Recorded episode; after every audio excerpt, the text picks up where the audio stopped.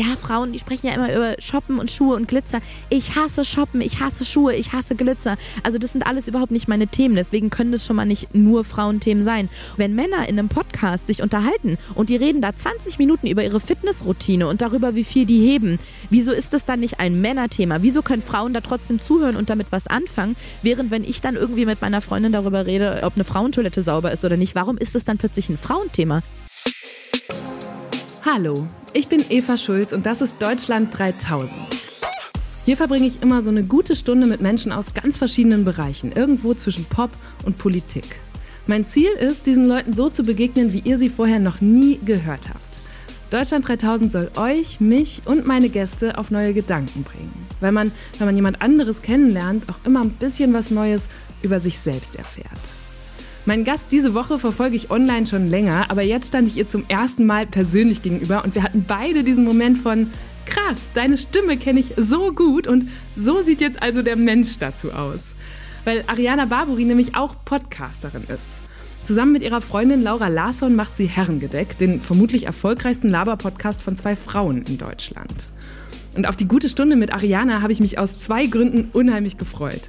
Zum einen sprüht einfach alles, was sie macht, ob jetzt die wöchentlichen Podcast-Folgen, ihre Stand-up-Auftritte oder ihre Insta-Stories, vor guter Laune. Die ist echt schon aus der Ferne ansteckend. Und dann haben wir uns nicht, wie sonst oft, in meinem Studio getroffen, sondern im Tierpark Neukölln. Das ist so eine relativ kleine Anlage in der Berliner Hasenheide, wo Nutztierrassen aus aller Welt gehalten und zum Teil auch erhalten werden, weil sie vom Aussterben bedroht sind. Der Eintritt ist frei und ich dachte bisher eigentlich immer, da gehen vor allem Familien mit kleinen Kindern hin.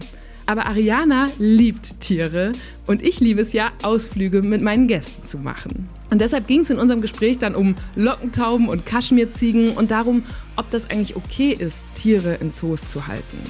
Natürlich hatte Ariana sich damit schon mal beschäftigt. Sowieso ist sie ein unheimlich wissbegieriger Mensch. Ich glaube wirklich, sie würde Leute auf irgendwelchen intellektuellen Feuilleton-Veranstaltungen genauso gut unterhalten wie eine Gruppe an der Currywurstbude am Cottbusser Tor. Und ungefähr so breit gefächert waren dann auch unsere Themen. Wir haben über rassistische Verwechslungen geredet, über das Alleinereisen und die Frage, wie viel aktuelle Nachrichten man gucken und lesen muss oder sollte. Besonders hängen geblieben ist mir die Story von ihrer Wanderung auf dem Jakobsweg, nach der sie erstmal ihre komplette Wohnung ausräumen wollte. Und wie sie sich dann am Schluss unseres Gesprächs nochmal ziemlich aufgeregt hat über die Wahrnehmung von Männern und Frauen in der Comedy-Szene. Also, hier kommt eine tierisch gute Stunde mit Ariana Barbori. Hallo Ariana. Hallo Eva. Wo kommst du gerade her? Äh, von zu Hause tatsächlich. Um, mitten in der Mittagszeit. Das, ist, das kann auch nur ein frei Selbstständiger sagen, ja, oder? Ja, ist doch schön. 14 Uhr, ich komme von zu Hause. Und jetzt direkt in den Tierpark Neukölln. Ja, ich freue mich. Ich sehe hier schon Ponys, ich sehe ja. dich, ich sehe Vögel. Da ist, was ist das?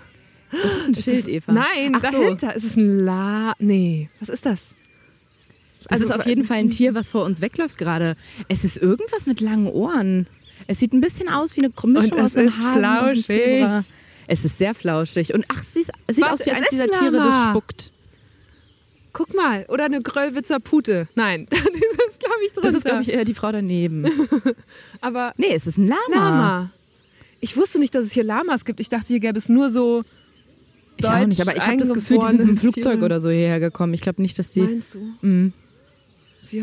ja, also hier steht auf dem Schild Guck mal, aus Lamawolle werden wärmende Kleidung und Seife hergestellt. Und auch bei den Inkas im Andenhochland wurden Lamas zahlreich gehalten zwischen dem 12. und 16. Jahrhundert. Meinst du, die Wärme, das Wärmende bezieht sich nur auf die Kleidung oder auch auf die Seife? Ach nee, es sind Seile oh mein Gott, ich habe Kontaktlinsen und ich kann das nicht mal lesen.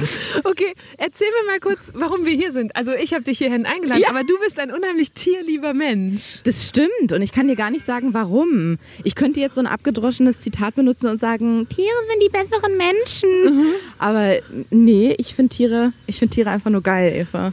Was, was sind so deine Lieblingstiere? Also ich war als kleines Kind natürlich ein Classic-Pferdemädchen mhm. mit Reiterhof und am Wochenende auf Turniere. Und, Krass. Äh, ja. So Springreiten? Nee, oder? Spring doch nicht. Das, das, das ist ein bisschen ähm, einfachere Dressur, nur so Schritt, Trab, Galopp und so. Ich finde ja, Esel sind die besseren Pferde. Wirklich? Ich liebe Esel. Sind die nicht sehr störrisch? Ja, weil sie so schlau sind. Die sind doch viel intelligenter als Pferde. Mein Onkel hatte mal Esel mhm. und er, also viele, und er hatte zwei, von denen er fest davon ausgegangen ist, dass sie lesbisch waren. Und Ah. Seitdem, ich habe das nie, nie mal recherchiert, ob es das Aber hat er, sie gibt. mal, hat er sie mal dabei erwischt, wie sie sich bef ja, das also, war seine Behauptung. okay. Die da finde ich aber besonders schön. Hat er gesehen, was die mit den Karotten machen, die er in den Druck gelegt hat? Die sind wirklich schön. Die sehen aus wie aus so einem, aus so einem Buch für Kinder, aus so einem Ja, die sehen, Mein Bauernhof. au- die sehen auch aus wie aus einem Esel, wie, wie der Lexikon-Eintrag zum Esel. Wie heißen denn Esel immer so ähm, klischeemäßig in so Filmen, Büchern?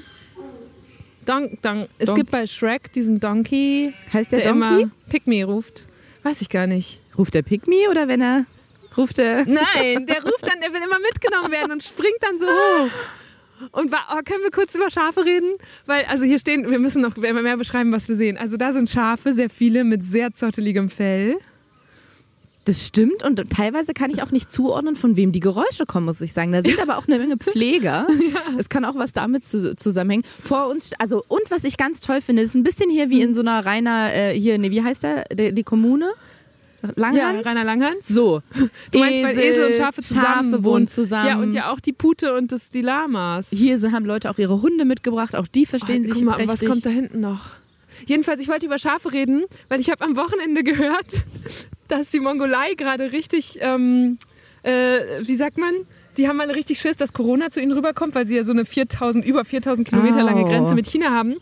Und deswegen haben sie die Grenze zugemacht, aber damit das diplomatisch alles äh, fein bleibt, ist der mongolische Präsident nach China hat jetzt kein Geld oder irgendwie so eine richtige Hilfe, die er denen anbieten konnte. Und dann hat er ihnen 30.000 mongolische Schafe geschenkt. die wahrscheinlich alle schon Corona haben. Das weiß ne? ich nicht. Aber das, also Ist ich ja fand sehr nett. lustig, dass man so sagt, hier, die helfen bestimmt auch irgendwie Ja, bei Grippe. mir hat noch nie jemand 30.000 Schafe geschenkt, noch nicht mal eins. noch nicht mal eins. Aber hast du ein Tier? Oder hast du mal mit Tieren nee, gelebt? leider nicht. Ähm, mit Tieren gelebt. Ich habe eine kleine Schwester. die, die, ja, ähm, ansonsten nicht. Aber ich ähm, leihe mir quasi regelmäßig die Tiere von Freunden und Familienmitgliedern aus. Tu dann auch gerne in der Öffentlichkeit so, als wären das meine. Also so mit einem Hund oder so. Den Hund von meinem Onkel dann mal gerne so, ja, das ist meiner, das ist die Emmy. Freunde berichten, dass man auch, dass es eine super Flirt-Option ist, wenn man so alleine mit Hund im Park ist. Ja, hm, habe ich auch schon mal gehört, aber da muss man mal überlegen, ähm, wie sind denn so die Menschen, die mit ihren Hunden dann wiederum im Park sind? Also die will man ja auch nicht alle kennenlernen. Es ist ein bisschen wie in einer Bar, finde ich so. Ja, es ist einfacher mit einem Hund, aber dann stehst du so vor so zehn Männern mit einem Hund und denkst so, gut, da bringt mir der Hund jetzt auch nicht. Also du willst lieber allein mit einem Tier unterwegs sein, als... Ich würde gerne andere Tiere kennenlernen. Okay. ehrlich gesagt. Ich wäre gerne mit einem Hund unterwegs und würde andere Hunde Aber kennenlernen. das kriegen wir hier hin. Es gibt nämlich auch einen Streichelzoo. Irgendwo. ich Aber dachte, ich bin man darf alle hier einfach antatschen. So wie in einer Bar. Ich bin mir nicht sicher, ob der Weißstorch von der angetatscht werden will. Das war jetzt wieder so ein typischer Spruch von Ariana. Anzüglich kann sie gut, aber vor allem besteht ihr Talent darin, spontan auf Dinge zu reagieren, die sie sieht oder hört. Deswegen ist Herrengedeck auch immer so geil, weil sie sich da mit Laura permanent die Bälle zuspielt. Die beiden reden im einen Moment über die Schweißdrüsen von Helene Fischer und im nächsten über Polizeikontrollen, über Tanzfilme, Wildschweine, Trash-TV und Panikattacken bis hin zu Pupsen. Und wie der Name schon sagt, trinken sie in jeder Folge immer entweder ein Herrengedeck oder einen kurzen. Ein Herrengedeck ist ein Bier und ein Korn. Pusterchen. Dieses Zuschraubdingens von meiner Bodylotion. Ja. Ich habe es so Ja. zwischen meine Oberschenkel geklemmt. Ja. Und jetzt sage ich dir was. Du hast es nicht mehr gefunden? ich habe es da vergessen. Mit 30 kriegt man ja entweder wird man schwanger oder kriegt Panikattacken. Also entweder kriegt man ein. Kind oder eine Attacke. Ach, man Ja. stellt sich hin und hat dann quasi aus Kunststoff einen Penis, den man sich ranhält, dass man im Stehen pinkeln kann. Ja, ihr zwei Mädels, fein wollt ihr was trinken, mei, bring euch hier eine Moss mit. Das kann sie mir nicht erzählen, dass die nicht auch mal mit fettigen Haaren und unrasiert und nach Schweiß riechend neben Florian Silbereisen aufwacht und sagt, Scheiße, glaube ich nicht. Was sagt sie? äh, Scheiße. Ich frage mich gerade, hat die Schweißdrüsen, Helene Fischer? Hat die das überhaupt? Weiß ich nicht. Ich weiß nicht, wie die das machen, aber deren Tiere hier sehen erstmal alle wahnsinnig gepflegt aus und dann wirklich wie aus einem Bilderbuch. Also die, das Weiß der Storche, das sieht aus wie aus Ja. einem Tuschkasten. Ja, das Rot auch, da am Schnabel. Das Rot tatsächlich auch. Wie stehst du so in, also bei, hast du so, hast du so mit Säugetieren, alles was so flauschig ist und große Augen hat, oder sind Vögel auch was für dich? Ja, da bin ich tatsächlich, werde, in vielen Bereichen meines Lebens so als Snob bezeichnet. Zum Beispiel mochte ich früher auch, also jetzt mag ich sie eigentlich gar nicht mehr so, so ähm, Sportmannschaften wie zum Beispiel Fußballvereine, dass ich immer nur so, nicht Erfolgsvereine im Si- Sinne von Bayern, aber in Berlin dann Hertha. Und wenn ich dann werde, ja, warum denn nicht Union? Ja, das ist ja zweite Liga. Das habe ich nie verstanden. Warum soll man jemanden, also warum soll man Fan sein von einer Mannschaft, die nicht in der ersten Liga ist? Weil man will doch auch Erfolge. Wenn, Ja, die, dann ab, dann- wenn die dann absteigen, okay, dann bleibe ich auch am Ball. Bei aber, Hertha? Ja, also würde ich. Bin ich. Ich bin jetzt kein Fußballfan, aber würde ich. Und bei Tieren ist es bei mir ehrlich gesagt genauso. Ich mag so Hunde und ähm, ich hatte ganz viele Jahre, über 13 Jahre Meerschweinchen. Katzen nicht so, die kratzen mir. Das Es gibt auch halt immer Hunde- oder Katzentypen, ne? ja, ich bin absoluter Hundemensch. Ich auch. Und ähm, ja, alles, was so ein bisschen niedlich ist. Meerschweinchen, Hasen, Pferde. Aber jetzt so ein, ein Storch. Ja, manche Boah, Leute. Das ist für mich also, der Unioner unter den Ja, aber so, ich habe jetzt gerade bei den Unionern gedacht, manche Leute halten sich dann, dann auch, zum Beispiel auch zu Hause. Reptilien oder halt so ein Hausschwein oder sowas, um sich so ein bisschen abzusetzen. finde ich noch ganz süß. Ich habe ja auch, wie gesagt, eine kleine Schwester, deswegen, das kann ich gut nachvollziehen. Schönen Gruß. Ja, aber eine Reptilien, aber vor denen ekel ich mich auch ein bisschen. Ich sag bei sowas immer, ey, macht gerne alle, was ihr wollt. Ne? Das sind bestimmt, die haben ihre Berechtigung auf dieser Erde. Aber ich will die nicht in meiner Wohnung und auch, auch gar nicht in meiner Hand haben. Was ist dein schönstes Erlebnis mit einem Tier gewesen bisher? Oh, das war tatsächlich äh, emotional, würde ich sagen. Letzten Sommer, mein Onkel, ähm, der ist an sich bis, also ich dachte, der hat das gar nicht so mit Tieren. Und auf einmal sagte er, ja, die, äh, er interessiert sich mit meiner Tante dafür, für die Kinder einen Hund zu holen, aber halt nicht aus einer Zucht oder irgendwo einen Hund kaufen, sondern aus so einer Tierrettungsorganisation. Und dann sind wir da drei Stunden mit dem Auto hingefahren und wollten eigentlich nur mal gucken und haben aber genau einen Tag erwischt, an dem ein Transporter aus Portugal, glaube ich, ankam mit 40, 50 geretteten Tieren. Da war alles dabei. Hunde, Katzen. Was hatten die denn? Ich weiß es nicht mehr. Und auch wirklich vom kleinen Welpen, der ein paar Wochen alt war, bis irgendwie zum vierjährigen Hund, der kein, äh, nur noch ein Auge hatte und irgendwie dem das Bein abgehackt und worden war und der verprügelt worden war. Und das war das war echt ein krasses Erlebnis, muss ich sagen. Diese Tiere, die irgendwie eine zweitägige Fahrt hinter sich hatten im Hochsommer und die, was weiß ich, in ihrem Leben alles schon gesehen haben, wo man auch gemerkt hat, die haben einfach Angst grundsätzlich vor Menschen. Wie denen dann aber in dem Moment alles egal war. Die konntest du dann auf den Arm nehmen, um die konntest du dich dann kümmern, irgendwie dafür sorgen, dass die äh, was zu fressen und zu trinken bekommen. Und das war dann, da kommt man plötzlich raus so aus seiner heile Pony-Welt. Ja. So, oh, ich will ein Pferdchen streicheln. Plötzlich merkt man so, ey, das sind, das sind Lebewesen und die, die haben wahrscheinlich schon mal, so pathetisch das jetzt auch klingt, dem Tod ins Auge geblickt, weil da halt wirklich welche angezündet worden waren oder denen wurde der Schädel mit einem Baseballschläger eingeschlagen. Und ähm, ja, das, das war schon ein, äh, ein, ein sehr emotionales Erlebnis mit sehr vielen Tieren auf einmal, muss ich sagen. Und wie viele habt ihr dann davon mitgenommen? tatsächlich nur einen, wir hätten aber am liebsten alle mitgenommen. Ja, glaube ich. Ja, also der ist noch ein paar Wochen da geblieben, aber dann haben wir den geholt und der musste noch ein bisschen mit seinen Geschwistern zusammen aufwachsen. Muss man ja auch ein bisschen aufpassen, dass die, glaube ich, bis die drei Monate alt sind und dann haben wir den mitgenommen. Ich glaube, jetzt sind wir am einen Ende vom Wir Park. sind am einen Ende vom Park, aber guck mal, da sind ganz viele teure Autos, die man sich jetzt angucken könnte. Aber ich finde da auch, was sind das? Ähm, äh, Sind das Straußen? ja. Oder Wow. was, ist, was ist das alte, das eine, was man immer verwechselt, wie mit Lamas und Alpakas? Gibt es auch Straußen Strauß und diese, die so hüpfen. Blumenstrauß. Känguru. Em, Emu. Emu. Achso, ich dachte, das ist das Gleiche. Aber ich glaube, ja. aber ist es wahrscheinlich nicht, du wirst recht haben. Aber ja, was ist denn? Also die sehen auf jeden Fall, sind sie sehr gut getarnt in diesem herbstlichen Tierpark hier. Man sieht die tatsächlich nicht, weil die irgendwie zwischen so einem Gestrüpp sind. Und bei Straußen setzt bei mir sofort dieser Gedanke ein, muss man bei Straußen nicht aufpassen, dass sie einen treten oder sind das andere Tiere? Oder dass sie einen so weghacken, Ja. hätte ich jetzt eher gedacht. So. sind, mh, sind, du machst gerade einen schönen Move. So. ja, so. Mach das mal, wenn du in der Bar stehst und einen Typen kennenlernen willst. Ich glaube, das hast du viele Erfolgschancen. Was geht? Und direkt in die Pfütze getreten. Ähm, warst du als Kind denn öfter oder wann warst du zuletzt in einem Tierpark oder Zoo? Oh, Eva, schwieriges Thema. Ich war vor zwei Jahren oder so in Australien da, in Sydney, ähm, weil ich mir den Zoo da mal angucken wollte unter den Gesichtspunkten, wie sind, gehen die da mit Tieren um und wie werden die Tiere da gehalten, weil ähm, Zoo ist ja tatsächlich ein recht kontroverses Thema. Ja. Ähm, wir haben ich habe nämlich mit Laura in dem Podcast, den ich mit ihr mache, vor, über Zoos gesprochen. Ich glaube vor anderthalb Jahren oder so. Und wir haben so viel Nachrichten dazu bekommen, sowohl von Tierärzten als auch einfach nur von ich sag mal 0815 Bürgern bis zu irgendwelchen, äh, ja, bis zu Studenten, die sich damit gerade irgendwie in Biologie oder so beschäftigen, die dann gesagt haben, boah, Zoo ist echt ein schwieriges Thema, müsst Ja. ihr vorsichtig sein, setzt euch damit mal auseinander. Und ich muss echt sagen, ich hatte davor so ein bisschen so ein romantisch verklärtes Bild, so wie man irgendwann auch mal über Zirkus gedacht hat. So, oh, ist doch nett, wenn die da ihre Kunststücke machen. Ich mittlerweile auch denke, nee, das ist nicht nett, das ist einfach nur scheiße. Nee, Kunststücke bestimmt nicht. Wir haben Ja. dazu auch einen Film gemacht letzten Sommer. Äh, da war ich auch in einem großen deutschen Zoo. Erstmal hatte ich keine Ahnung, dass Deutschland wahrscheinlich das Land mit den meisten Zoos der Welt ist. Ah, okay. Das kann man nicht, also man kriegt diesen Fakt nicht hart, wie wir in der Redaktion sagen. Wow, das habe ich auch schon mal gesagt, aber in einem anderen Zusammenhang. ähm, weil es kein so internationales Register gibt. Aber wenn man so die Schätzungen über, ähm, wie sagt man, über den Daumen peilt, Mhm. dann sind wir wahrscheinlich die zooverrückteste Nation, die es so gibt in Das der Welt. mich aber ehrlich gesagt überhaupt nicht. Ist es nicht so krass deutsch, dass eine Familie am Sonntag sagt irgendwie so, na Rüdiger, gehen wir heute ins Zoo mit den Kleinen? Aber ich, das stelle ich mir eigentlich auch richtig schön vor. Also ich weiß noch da in dem Zoo, wie fasziniert die Kinder alle waren und die Möglichkeit, dass sie das da so live direkt alles sehen können. Und ich fand auch spannend, dass jetzt nicht unbedingt die Tiger oder Löwen oder Eisbären die begehrtesten Tiere waren, sondern dass der Streichelzoo mit Abstand Ja. ähm, so das Highlight war. Und Aber da- ich glaube, alles andere ist auch recht abstrakt noch für Kinder, oder? Mhm. Guck mal, da ist ein Tiger, der wohnt ganz weit weg und der frisst ganz wilde Sachen so. Und die Kinder so, "Mm, okay. Und dann stehen die irgendwie vor so einer Ziege und dürfen der so kleine Pellets ins Maul drücken. Da Ja. sind die dann voll dabei. Oder werden von der Ziege überrannt. Das Oder war bei uns der Fall.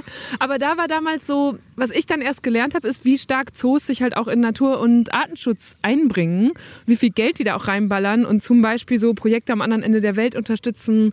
Äh, dann, ich habe auch so von, ich hatte mich dann in mehrere Zoos eingelesen und es gibt eigentlich bei vielen Beispiele, wie die einzelne Arten wieder aufgepäppelt und irgendwohin ausgewildert haben oder in mehr Zoos verbreitet. Und ich hatte den Eindruck, dass es, dass der Unterschied immer ist, die Idee hinter Zoo ist schon Artenschutz. Ganz viele Tiere würden aussterben, wenn sie nicht zumindest hier irgendwie so gehalten werden. Und gleichzeitig hat man dann immer Sorge, dass sie trotzdem falsch gehalten werden. So in, ne, ich weiß nicht, wie das dann in Sydney war, wie dein Eindruck da war. Also der Zoo in Sydney ist echt krass, muss ich sagen. Die geben sich wahnsinnig viel Mühe und haben da so ein ganz tolles, ja, ich, ich will auch nicht das verklären. Die haben dann riesige Gehege für die Tiger. Also die Tigergehege sehen wirklich aus wie gemalt. Die sind Ja. wunderschön, sehen für mich als äh, Unwissende auch sehr, sehr groß aus. Aber natürlich kann, kann ich mir vorstellen, oder wird es trotzdem die Menschen geben, die sich damit äh, eingehender befassen und sich besser damit auskennen, wie viel Platz ein Tiger braucht, Ja. die sagen werden, das ist aber trotzdem nicht artgerecht. Und damals hatten sich bei uns auch viele Wissen, also wissenschaftlich arbeitende Menschen gemeldet, die dann gesagt haben, es ist ja schön, dass viel für den Artenschutz da getan wird und dass Arten erhalten werden, die sonst aussterben würden. Ja. Aber bringt uns das so viel, eine Art zu erhalten, wenn das Tier so dafür wahnsinnig gequält Ja. werden muss und eingesperrt wird? Und die haben uns auch geschrieben, dass es im Laufe der Geschichte nun mal vorkommt. Es gibt zigtausende von Arten, die ausgestorben sind. Das ist aber nun mal der Lauf der Dinge. Man kann nicht irgendwie daran arbeiten, zu versuchen, die alle zu erhalten. Krass, das heißt, diese, die vielen WissenschaftlerInnen, die euch geschrieben haben, die waren fein damit. Dass, also, dass Also man nicht sagt, Arten alle. sterben aus. Ja, nicht alle. Die waren natürlich auch alle unterschiedlicher Meinung, aber ich weiß definitiv noch, dass eine dabei war und ich habe das danach so ein bisschen recherchiert. Oh, Sattelschweine. Ein Sattelschwein. Die sehen süß Ja, aus. vor allem, guck mal, man sieht sie nur von hinten, aber Siehst du, das sind, ich würde die jetzt wieder beschreiben als die Schweine, mit denen so ganz hippe Influencer auf- den Bahamas im Wasser schwimmen, oder? Sind es nicht die? Aber das, Das nein, ist das ein ist das deutsche Sattelschwein. Eine sehr robuste Schweinerasse, Ah, okay. welche auch auf die Weide gehen und in Hüttenhaltung gehalten werden kann. Da Sie sie, genetisch gute Mütter. und da Guck sie mal. genetisch recht viel Fett im Fleisch enthalten, werden sie leider kaum noch gehalten. Und ihr Bestand schrumpfte zeitweise auf ca. 100 Tiere. Guck Ja. mal, aber da, das ist Weil alle sich wahrscheinlich. so äh, ge- gesund ernähren, Eva. Die haben viel Fett im Fleisch, deswegen will die keiner aber, mehr. ja, aber schau, wenn sie mal bei 100 Tieren waren und jetzt hier steht Gesellschaft zur Erhaltung alter und gefährdeter Genau, Haustierrassen. und dann kommen jetzt aber Menschen, also Wissenschaftler, Menschen, die sich mit dem Thema befassen und sagen, okay, jetzt haben wir die gerettet und jetzt gibt's die noch. Und was bringt uns das jetzt? Also was bringt uns jetzt diese unfassbar riesige Artenvielfalt? Warum müssen wir also auf Teufel komm raus alle erhalten? Wirklich? Ja, und ich habe mir, ganz ehrlich, ich habe mir das im Internet durchgelesen auf vielen, vielen seriösen Seiten und dachte so, ich weiß nicht, wie das jetzt noch im fachlichen Zusammenhang steht, aber klingt für mich erstmal plausibel. Warum, warum muss man jetzt, wenn, wenn die Art nun mal ausstirbt und keine ökologische Nische mehr hat, Ja. warum muss ich jetzt alles dafür tun? Warum muss ich da jetzt ein künstliches Gehege aufbauen, um bloß, bloß noch diese Rasse zu Aber erhalten? ist nicht, also was, was mich damals bei dem Film bewegt hat, ist, dass wir am Ende natürlich selber schuld sind, dass diese Arten, also ganz viele, so zum Beispiel so ein Eisbär, Ja. da, da fand ich krass, wie stark die nicht nur durch Klimawandel, den, der ja auch groß, großteils menschgemacht ist, äh, bedroht sind, sondern auch durch Wilderer. Also es gibt ganz viele menschliche Gründe, warum dieses Tier vom Aussterben bedroht ist. Aber sollte dann- man dann nicht eher vielleicht so das, was mit dem man die äh, Lebensräume der Tiere kaputt macht, versuchen zu verbessern, statt irgendwie so, ich sag jetzt mal ignorant weiterzuleben und dann aber gleichzeitig noch versuchen, diese Tiere zu erhalten, denen man aber gerade komplett den Lebensraum Ja, weggenommen ja, hat. genau. Also Ja. ich glaube, du, du kannst nur, wahrscheinlich musst du alle Maßnahmen gleichzeitig ergreifen. Guck mal, diese Tauben hier wow, okay. sehen aus, als wären Jetzt sie irgendwie gerade frisch vom Okay, Pudelfriseur. das sieht richtig krass aus. Das sind eigentlich normale, also die ich sehen erstmal aus wie normale gesehen. Tauben, nur dass sie viel größer sind und die haben einfach mal Locken. Ich bin gerade richtig ich, ja, neidisch. ich habe sowas noch nie Ich gesehen. habe auch so eine, so eine, so eine krause äh, Haarstruktur und so curly. Das Aber meinst du, das soll so? Also richtig definiert, absolut. Es heißt Strukturgeflügel. wow. Die Lockentaube. Aber guck mal, durch gezielte Züchtung. Das sind einfach hochgezüchtete Lockentauben. Was sagen wir jetzt dazu? Siehst du, das ist jetzt wieder, Das jetzt ist- kommt, da also, kommt der Mensch wieder Aber ist das jetzt dein Argument? Tiere. Wir ersetzen dann den Eisbären, wenn er ausstirbt, durch die Lockentaube? Sieht auf jeden Fall, sieht auf jeden Fall fancy aus. Eva, ich weiß es auch nicht. Ich bin überfordert. Ich habe das Gefühl, das Thema mit den Tieren, das müssen wir Profis überlassen. Oh, ich merke gerade richtig, wie dieses Dilemma wieder in mir aufgeht, weil wie bei so vielen Themen, zu denen wir bei Deutschland 3000 Videos machen, ist es halt nicht so schwarz und weiß. Alleine jetzt schon wieder, wo wir hier vor den Infotafeln von diesen Lockentauben und den Sattelschweinen stehen, damit hätten Ariana und ich uns ja vermutlich nie beschäftigt, wenn wir nicht im Tierpark gelandet wären. Und kann man dafür, dass das arme, dicke, schwarz-weiß gefleckte Sattelschwein vom Aussterben bedroht ist, wirklich einfach der Evolution die Schuld in die Schuhe schieben? Oder sind nicht wir Menschen es, die wir uns lieber so super effiziente Mastschweine hochzüchten? Als könnten die dann noch in irgendeinem Ökosystem überleben, falls wir mal aussterben. Für den Fall, dass euch dieses Thema und die Argumente dazu interessieren, packe ich euch jedenfalls mal das Deutschland 3000 Video in die Shownotes. Da waren gerade auch noch so Hühner. Ich habe gehört, du kannst extrem gut Hühner nachmachen. Ich? Ja. Ach so. Oh, können wir einmal, es gibt glaube ich irgendwo, Ein gibt's hier mehr, genau, ich würde gerne gucken, ob du mit denen kommunizieren Gibt kannst. es hier Hahne? ja, Hähne? wir fragen mal. Hören Hähne? Gibt's hier, wo gäbe es Hühner oder einen Hahn oder sowas? Ähm, also da vorne, da vorne gibt es welche, aber so die typischen gibt es dann eher da oben auf dem Hof. Okay, Die dann typischen. gucken Wir noch suchen einen vorbei. typischen. Danke. Vielen Dank. Ja, tatsächlich habe ich irgendwann mal versucht, Tiere zu imitieren oder das zu üben. Und einen Hahn fand ich einfach als Tier sehr eindrucksvoll. Weil so, ja, mach mal eine Maus. Ja, cool, dann stehe ich im Club und mach eine Maus. Wie macht eine Maus? Aber so ein Hahn ist halt imposant. Das Problem ist, aber es ist ein hausgemachtes Problem, das gebe ich zu. Ein Hahn zu imitieren ist unfassbar laut. Also, wenn ich den gleich für dich machen soll, Ja. es wird einfach unfassbar laut. Wahrscheinlich die Kinder, die hier gerade auf dem. Spielplatz sind, die werden wahrscheinlich alle einen leichten Herzinfarkt bekommen. Wenn hier irgend, ich würde an deiner Stelle auch einmal vorher rumfragen, ob hier Epileptiker sind.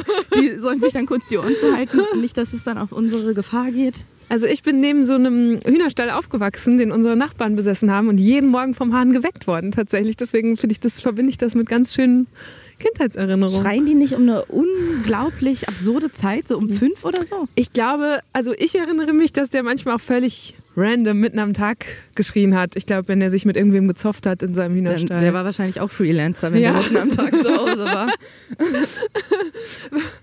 so, da sind jetzt die Hühner. Ah, wie kommen wir da In jetzt hin? Sichtweite. Ich glaube, man darf nicht auf diesen Hof oder geht's da durch? Nee. Aber die, du sagst ja, du bist laut, du kannst sie schon hören. Also ich, bin sehe ein paar laut. schwarze. Das Problem ist, Eva, hinter uns stehen gerade, da wird ein neues Haus gebaut und da Ja, arbeiten und? gerade ungefähr acht Tierpfleger. Das ist wahnsinnig peinlich, wenn ich jetzt. Traust du dich jetzt wirklich nicht? Okay, aber du musst du sprichst Mikro- in deinem Podcast über alles Ja, und ja. jetzt traust du dich nicht einen Hahnschrei zu Ja, machen. okay, aber da sind ja auch nie Menschen. Sobald Menschen da sind, das ist mir. Wenn wir gleich verklagt werden, ja, das ist alles hier äh, öffentlich-rechtlich übernimmt die Rechnung ja. und sowas.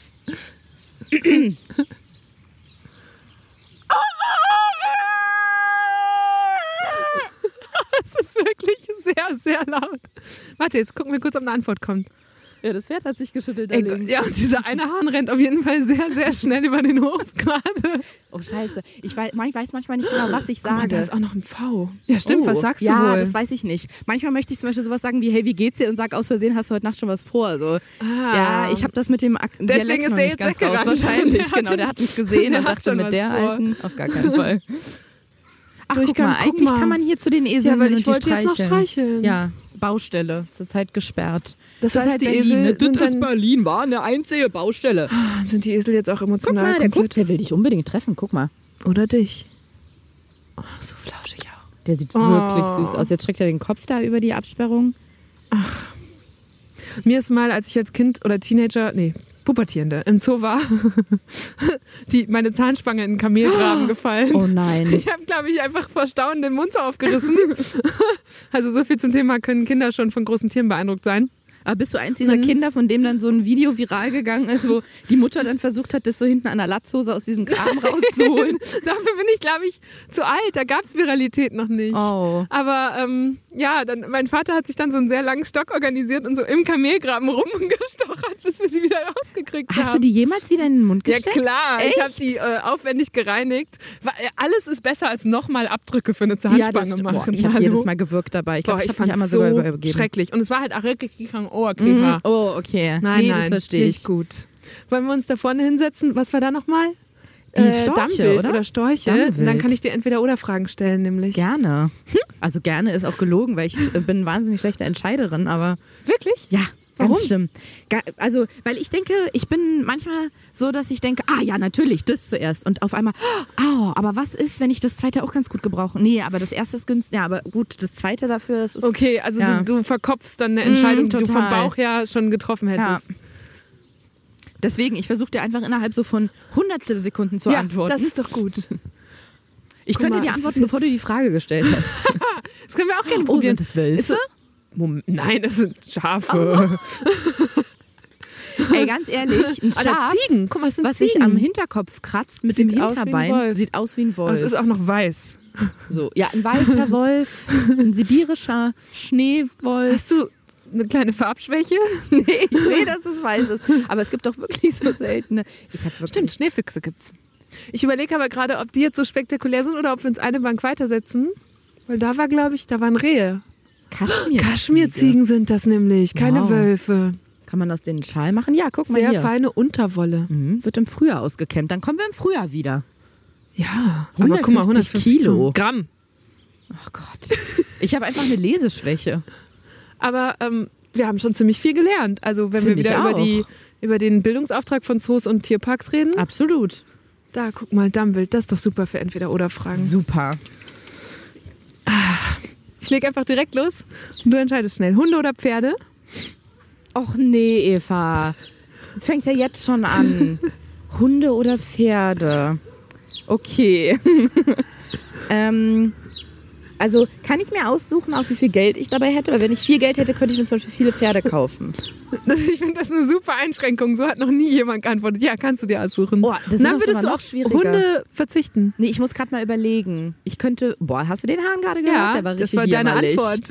Das war richtig. Das war richtig wack, Bruder. Mm, Also ich könnte mir ganz viele Pferde kaufen, aber Hunde kann ich überall mitnehmen. Ich könnte zum Beispiel mit einem Hund ins Einkaufscenter gehen. Das könnte ich mit einem Pferd eher nicht machen. Ach, ich nehme Hunde.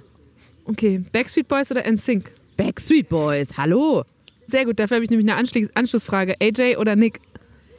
Ah, eigentlich hätte ich gesagt Nick, weil ich früher so ein, ich war ein Nick-Mensch, Ja. ein klassischer Nick-Mensch und habe ja 2019 die Backstreet Boys in Kanada gesehen und ähm, ich war so ein bisschen angewidert von Nick, muss ich sagen, weil der ist den anderen und das kann ich wirklich mit hundertprozentiger Bestimmtheit sagen, der ist den anderen so krass auf den Sack gegangen. Ich habe so viele Videos, in denen man sieht, das, das, ich habe die eigentlich noch nie so gezoomt veröffentlicht, wie Nick zu irgendeinem von denen geht und zu dem was sagt und dann lächeln die so mhm, und drehen sich um und machen so Gesten, sodass sie so genervt von ihm sind. Wirklich? Ja, Während des wirklich. Konzerts? Mhm. Oder sie lächeln ihn so total nett an, drehen sich um und dann wirklich wie in so einem Film und dann fällt die Maske ab. Wow. Und immer bei Nick. Und ich habe danach ein bisschen recherchiert, ich recherchiere sehr gerne.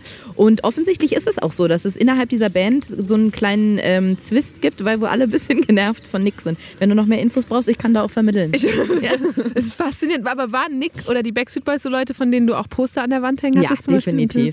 Ja. Mhm. Und ich fand AJ tatsächlich bei dem Konzert total sympathisch und deswegen würde ich jetzt einfach AJ nehmen. Auch Wenn man sie halt einmal im Real Life trifft, ne, So. das kann alles ändern. und wir haben die gleichen Initialien. Ich habe noch einen zweiten Vornamen. Nämlich? Jasmin. Hm. Und also AJ, Ja. AJ. Ich bin quasi dein.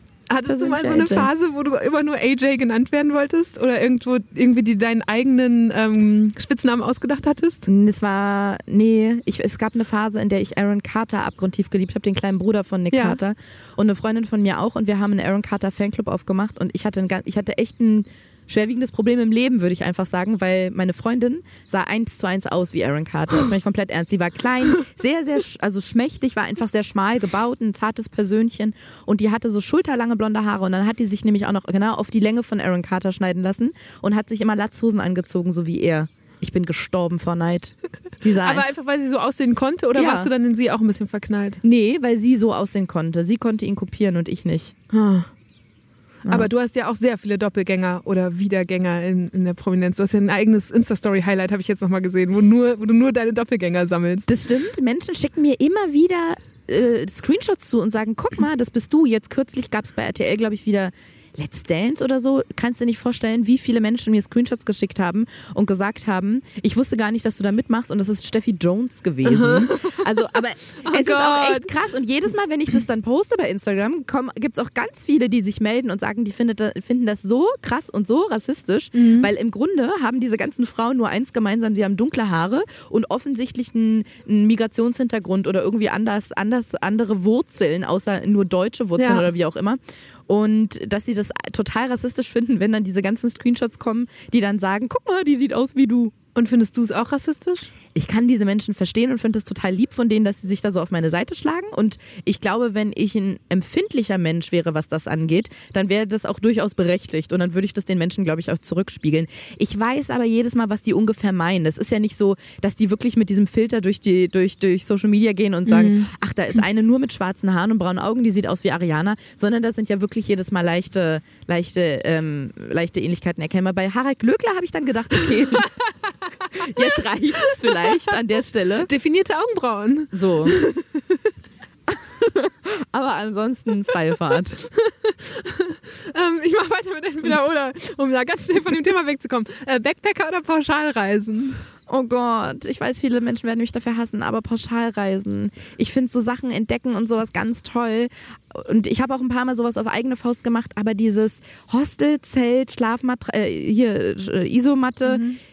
Ich, ich, das, da kommt wieder dieses Snob-Ding raus. Ich, da bin ich, das ekelt mich so sehr. Ich brauche ein richtiges, echtes Badezimmer und einen abschließbaren Raum und keine Schlangen da drin.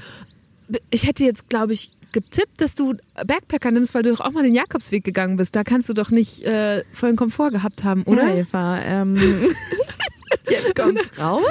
Es war alles nur ein Social Media Fake. In Wirklichkeit war ich im Fernsehstudio in Adlershof.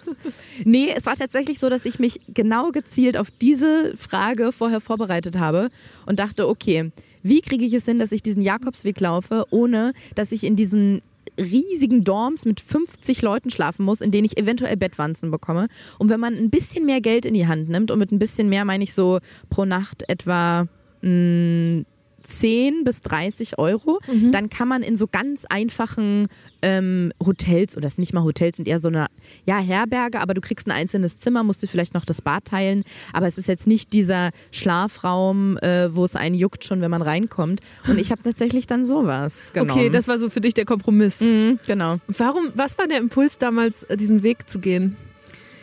Ich hatte tatsächlich den Jakobsweg schon ganz lange auf meiner Liste und wusste gar nicht so richtig warum. Also ich weiß noch, dass ich in der Schulzeit von diesem Harpe Kerkeling Buch gelesen habe oder ich weiß nicht, ob damals der Film rauskam. Und ich fand so eine tolle Vorstellung, diesen Weg alleine zu gehen, ohne eine Karte und ohne alles. Und damals hat das Handy sogar gar nicht mal so eine große Rolle gespielt. Das war irgendwie so 2007. Also da gab es Smartphones jetzt in dem Sinne noch gar nicht. Also 2007 hast du dich damit beschäftigt. Du bist Genau. erst vor kurzem gegangen, ne? Nicht so Genau, genau. Und 2007 war das etwa, oder ich hab, wei- weiß noch, dass es so ungefähr in der Zeit war, dass ich das Thema auf dem Schirm hatte. Ich weiß nicht mehr ganz genau, wann Mhm. das von Harpe Kerkeling das Buch rauskam. Und dann kam das immer wieder so hoch und ich habe es aber immer wieder weggeschoben, weil nämlich eine Frage für mich so ganz schwierig zu beantworten war. Ich wollte den auf gar keinen Fall mit jemand anderem laufen, weil ich dachte, das ist so ein Ding, was man alleine machen muss. Auf der anderen Seite hatte ich so eine panische Angst davor, das alleine zu laufen, weil ich auch dachte, ich habe so komische Geschichten gehört. Es gibt nicht viele, aber es gibt sie von Frauen oder auch Männern, die auf dem Weg verschwinden oder die da weggeschnappt werden und die nie wieder aufgetaucht sind. Und ich bin sowieso ein recht ängstlicher Mensch, vor allem so im Dunkeln und wenn ich in so Brachlandschaft unterwegs bin. Und habe mich dann gefragt, wie das umzusetzen ist. Und es gab für mich gar keine richtige, gar, gar keine richtige Antwort. Und manchmal habe ich aber so im Jahr so Momente, wo ich denke, ich will mir jetzt ein Ziel für dieses Jahr denken, äh, also setzen. Das habe ich ganz oft. Ich habe eigentlich jedes Jahr so ein größeres Ziel. Und das war dann vorletztes Jahr 2018 tatsächlich, dass ich gedacht habe, okay, das ist jetzt so lange schon auf deiner Liste, dann beschäftige dich jetzt damit und guck, wie du die Sachen aus dem Weg räumen kannst, vor denen du Angst hast. Das heißt, es war eher so eine Mutprobe, als dass du jetzt gedacht hast, oh, ich habe hier gerade eine große Frage, die ich mitnehme oder das ist doch mein, das ist der Weg zur Selbstfindung oder sowas. Definitiv. Also ich hatte keine, gar keine konkrete Situation, die ich für mich lösen wollte oder wo ich gedacht habe, da hätte ich jetzt gerne eine Antwort drauf. Ich habe schon erwartet, dass man irgendwie so ein bisschen, ja, dieses typische, was man sofort denkt, glaube ich, wenn man Jakobsweg hört, dass man da über das Leben nachdenkt oder an die Erleuchtung kommt. Kleiner Spoiler, kommt man nicht. Aber ähm, ja, das war gar nicht so im Vordergrund, sondern das war mehr dieses, ich glaube, es ist eigentlich für mich unschaffbar. Ja, dann mache ich es doch mal. Mhm, stark. Wie lange hast du gebraucht? Ich bin ja den Portugiesischen gelaufen. Es gibt ja ganz viel so ein riesiges Netz aus Jakobswegen. Der Portugiesische sind, wenn man von Porto ausläuft, ich glaube so um die 300 Kilometer und ich habe zwölf Tage gebraucht, wenn ich mich richtig erinnere. Und was passiert mit einem an so zwölf Tagen? Also ich habe im letzten Sommer zum ersten Mal so alleine Radwandern ausprobiert. Einfach aus, okay, ich muss hier noch mal raus, bevor mein Urlaub vorbei ist und bin so los. Und ich war halt wirklich in Mecklenburg-Vorpommern mit meinem Fahrrad und saß da drauf. Die äh, Gänse scheinen das Die- auch super interessant Die zu finden, zwei. Gänse, die gibt, die legen hier gerade richtig los. Ah, die sind aber ein bisschen wie aus diesem Nils Holgersson-Film, ne? Guck mal, die sehen wirklich ja, oder wie so Amy aus. und die Wildgänse. Ah ja, stimmt. Den habe ich auch sehr gemocht, den Film. Ja. Jedenfalls hatte ich bei in MacPom auf meinem Fahrrad, also als ich da losfuhr, dachte ich, das ist eine super Idee. Also als ich noch im Zug war, nach, und zu dem Startpunkt. Und dann saß ich auf dem Fahrrad und habe nach der ersten Stunde gesagt, okay, und das ist das jetzt hier also, mehrere Tage lang. Und so sieht es die ganze Zeit aus. Hattest du auch so einen Moment? Ehrlich gesagt hast du das richtig gut beschrieben, weil genau so war es. Ich habe mich, ich habe mir relativ kurzfristig entschieden, das zu machen. Ich glaube sechs Wochen vorher oder so, wenn ich mich richtig erinnere. Und habe dann so schnell losgelegt mit die, dieses Equipment, was du dafür brauchst, zusammen kaufen. Also Rucksack, Schuhe. Du musst die noch einlaufen, also einwandern quasi. Das habe ich in Berlin, in Berlin hier in Kreuzberg gemacht. Bin ich so um Hast den so als neuen Style verkauft? Ja, wirklich. Also ich kam mir so bescheuert vor in diesen Wanderstiefeln. Ich habe nicht reingepinkelt. Das machen ja auch manche, damit die besser sitzen. Aber habe da irgendwie alles zusammengetragen. n- Bücher und die Karte und die Strecke rausgesucht. Und ich wollte ja auch komplett ohne Handy laufen. Ich habe ja mein Smartphone sogar da gelassen. Sprich, ich hatte nur ein Notfallhandy, was nur Anrufe ähm, tätigen konnte. Und ich musste mir eine Liste vorher noch machen mit Hotels und so Herbergen am Weg, die ich dann ausgedruckt habe, wirklich für den allergrößten Notfall. Und dann bin ich dahin geflogen nach Porto und bin am ersten Tag losgelaufen. Es war exakt so, wie du gerade gesagt hast. Ich bin eine halbe Stunde gelaufen und auf einmal realisiere ich zum allerersten Mal in dieser kompletten Vorbereitungszeit, fucking hell, das machst du jetzt für 300 Kilometer. Und das ist mir wirklich da erst klar geworden. Ich hatte so viele andere Fragen vorher, die mich so beschäftigt haben. Halt auch. Ne? Das kann man so, so, Mhm. da kann man so in seinem typischen Aktionsmode die ganze Zeit Sachen abarbeiten, Sachen besorgen, Sachen sich äh, recherchieren Genau. und dann stehst du auf dem Weg. Genau. Und ist es bei dir aber auch irgendwann gekippt in sowas Positives? Mm. Oder hast du dann 300 Kilometer gelitten? Well, also es ist erstmal in was Negatives gekippt, weil ich ich war ja alleine unterwegs und musste tatsächlich in der ersten Nacht auf so einem Campingplatz übernachten. Da hat man so einzelne Bungalows bekommen. Normalerweise hat man da mit vielen Leuten drin geschlafen. Und ich habe gefragt, ob es irgendeine Möglichkeit gibt, dass man einen alleine bekommt. Die haben mich sehr komisch angeguckt, weil ich glaube, es ist sehr ungewöhnlich. Ich musste dann ein bisschen mehr Geld bezahlen, ich 15 Euro oder so und habe dann da alleine übernachtet und habe mir abends ganz oft zu meiner Blase gesprochen und gesagt, du darfst heute Nacht nicht aufgeben. Du, ich darf nicht aufs Klo müssen. Weil die Toilette, das waren so Toilettenhäuschen, wie man es von so Campingplätzen kennt und die waren halt so eine Gehminute zu Fuß, äh, eine Gehminute von diesem Bungalow weg, aber halt im stockdusteren und es war wirklich unheimlich da. Und diese Nacht habe ich irgendwie überstanden und die nächsten Tage dann auch. Aber es ist schon so, dass man so ein bisschen, ja, nicht einsam wird, aber du triffst die ganze Zeit so Wanderer auf deinem Weg und ähm, bist aber die ganze Zeit mit dir alleine und kannst halt auch, ich habe jeden Tag Tagebuch geschrieben, aber du kannst halt nicht, du hast kein Internet, kein Handy, was dich ablenken du kannst kann. auch genau nicht ablenken, du kannst auch nicht teilen, ne? Also du musst irgendwie alles mit dir selber ausmachen. Genau, und das sowas fehlt mir auch. Deswegen bin ich nicht so ein guter Alleinereiser oder nicht so eine gute Alleinereiserin, weil ich gerne Sachen mit anderen Leuten teile. Und wenn ich nur sage, ach guck mal, da sind zwei Storche da drüben, wie schön, Ja, oder? ja. Genau. Und ähm, ich bin eigentlich von so von so Riesenverletzungen verschont geblieben. Manche stolpern ja da auch oder keine Ahnung, denen gehen die Füße unten komplett auf. Aber ich hatte schon an der Ferse eine Verletzung, die halt von den Schuhen kam, die immer größer geworden ist und die irgendwann auch aufgegangen ist. Und äh, ich bin, wollte halt trotzdem weiterlaufen. Ich bin da in die Apotheke gegangen. Die haben da an den Apotheken also ähm, Pilgerecken heißen die. Dann gibt's da so Pflaster und Verbände nur für Pilger auf diesem kompletten Weg in äh, Portugal und in Spanien. Und ich habe mir dann die Füße verbunden, obwohl die in der Apotheke gesagt hat, an ihrer Stelle würde ich abbrechen. Krass. Bin, ja, aber ich bin trotzdem weitergelaufen, weil dieses Aufgeben ist für mich immer das Allerschlimmste. Ist vielleicht auch ein bisschen so meine Schwäche, aber Aufgeben ist für mich halt ganz, ganz schlimm. Ich wollte das unbedingt so mir selber beweisen und mein Ziel auch erreichen und bin dann damit weitergelaufen. Und ich hatte da auch Leute gefunden, die mussten dann aber weiter, weil, weil ich halt sehr, sehr langsam war. Und das war wirklich so mein Tiefpunkttag, dass ich verletzt war. Es hat aus Eimern geschüttet und geregnet. Oh ich hatte diese Leute hinter mir gelassen. Und dann erinnere ich mich noch, es gab diesen einen Morgen, an dem ich losgelaufen bin und ich habe mir den Fuß richtig doll verbunden. Das war der erste Morgen, wo ich dann wieder alleine losgelaufen bin. Und ich habe gedacht, das wird jetzt einfach ein guter Tag. Und ähm, Wie so eine Affirmation ja, sozusagen genau. dir selber vorgenommen. Das muss Genau, gut weil ich werden. gemerkt habe, wow, ich laufe seit zwei Minuten und die Schmerzen sind einigermaßen erträglich. Das wird jetzt einfach ein guter Tag. Und ich weiß noch ganz genau, ich bin so einen kleinen Feldweg lang gelaufen und da kam eine Katze und ich habe mich gebückt und diese Katze gestreichelt. Und noch während ich gedacht habe, das ist aber auch irgendwie sehr abgelegen hier. Also wenn hier was passieren würde, hier würde das halt niemand bemerken, habe ich mich noch auf diesen Tag gefreut und gedacht, jetzt habe ich wieder Energie, jetzt lege ich wieder los. Und ich gehe diesen Weg entlang, diesen Feldweg und es hat halt wahnsinnig geregnet. Dadurch musste man so am Rand laufen, weil das so ein matschiger Sandweg war. Und das, das ist, es ist wahnsinnig schnell gegangen. So wie wenn Menschen von einem Unfall berichten oder so. So, so kommt mir das immer vor, weil es sich wirklich in so Sekundenbruchteilen abgespielt hat. Ich sehe irgendwas im Augenwinkel, guck kurz hoch, aber aus Reflex sofort wieder runter, laufe weiter, weil ich merke, da steht ein Mann. Und auf einmal, ich überlege gerade, wie kann man das ausdrücken, dass es jetzt weder jemanden triggert, noch das super. Er steht da und holt sich einen runter.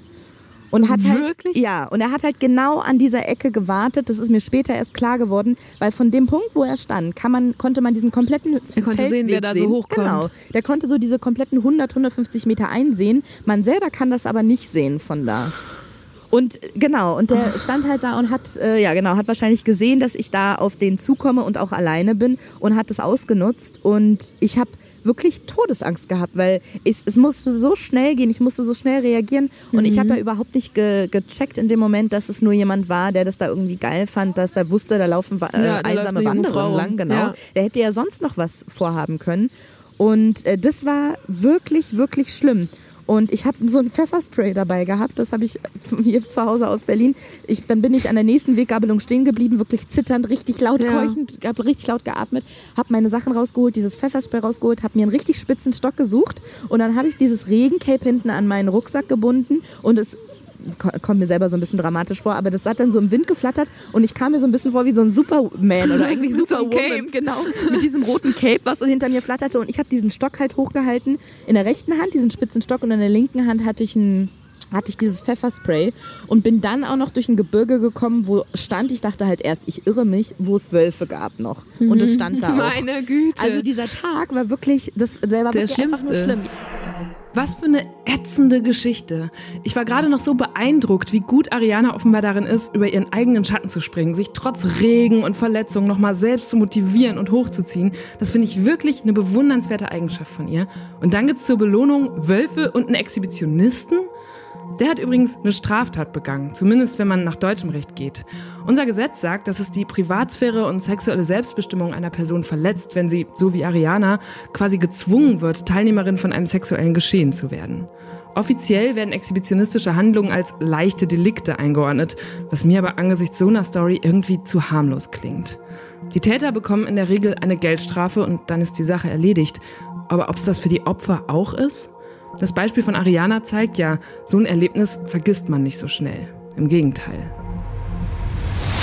Und das war genau dieser Wendepunkt, als ich nämlich diese Fußverletzung hatte, eigentlich hätte aufhören sollen, diesen Typen da ähm, getroffen habe, der sich da einen, einen von, von, der, von der Palme gewedelt hat und dann noch durch, alleine durch dieses Wolfsgebirge musste und habe dann abends in der Herberge so eine kleine Gruppe kennengelernt von einer Berlinerin und von drei oder vier Amerikanern oder Amerikanerinnen, also beides waren Pärchen dabei und außer dieser Berlinerin waren sogar alle relativ alt, also so um die 60 im Vergleich zu meinem Alter. Und äh, um das abzukürzen und vorwegzunehmen, wir sind den Rest des kompletten Jakobsweges zusammengelaufen und das, das ist wirklich wie so ein richtig kitschiger Film. Wir haben jeden Tag miteinander verbracht, von morgens bis abends. Wir sind zusammen essen gegangen, wir sind in Santiago Hand in Hand zusammen eingelaufen. Wir haben bis heute Kontakt. Wir wollen uns dieses Jahr alle zusammen in Berlin treffen oder schön. irgendwo in Europa. Ist wirklich krass und das war im Nachhinein war das für mich wie mein persönlicher Film. Also es war Mhm. kein, ja, ich, ich bin dann einfach gewandert und es war auch kein, ja, ich bin da irgendwie mit Freunden hin, sondern es war so ein bisschen wirklich wie so eine Dramaturgie. Ich bin alleine gelaufen. Mhm. Ja, genau. Erstmal ist gar nichts passiert, dann mit dieser Verletzung und diesen ganzen blöden Geschichten und habe dann so die tollsten Menschen kennengelernt, die man sich hätte wünschen können für diesen Weg. Das ist ja total irre. Ja, das war wirklich, wir- wirklich eine krasse Erfahrung. Ist das was, abgesehen von dem Kontakt, den du zu diesen Leuten immer noch hast, hat das irgendwas mit dir gemacht, was jetzt anders ist seitdem oder was vielleicht auch im Alltag immer mal wieder aufkommt? Also man hat den ganz dringenden Wunsch, und das haben wohl mehrere, dass wenn man zurückkommt vom Jakobsweg, dass man seine Wohnung ausmistet. Das hatten da wohl ganz viele, ja. Ich kann mir das auch erklären, weil wenn man, egal welchen Weg man läuft, egal ob man jetzt da sieben Tage unterwegs ist oder acht Wochen, du lebst ja nur aus deinem Rucksack und du hast so wenig. Und plötzlich wirkt diese Wohnung, die man zu Hause hat, egal wie minimalistisch man lebt, es wirkt plötzlich alles so erdrückend und wie so ein Ballast, den man mit sich, mit sich mitschleppt. Und man hat dieses Bedürfnis, sofort nach Hause zu fliegen und alles auszumisten und wegzuwerfen. Und ich habe zwar jetzt nicht alles weggeworfen, aber ich habe definitiv sehr, sehr viel ausgemistet. Was zum Beispiel?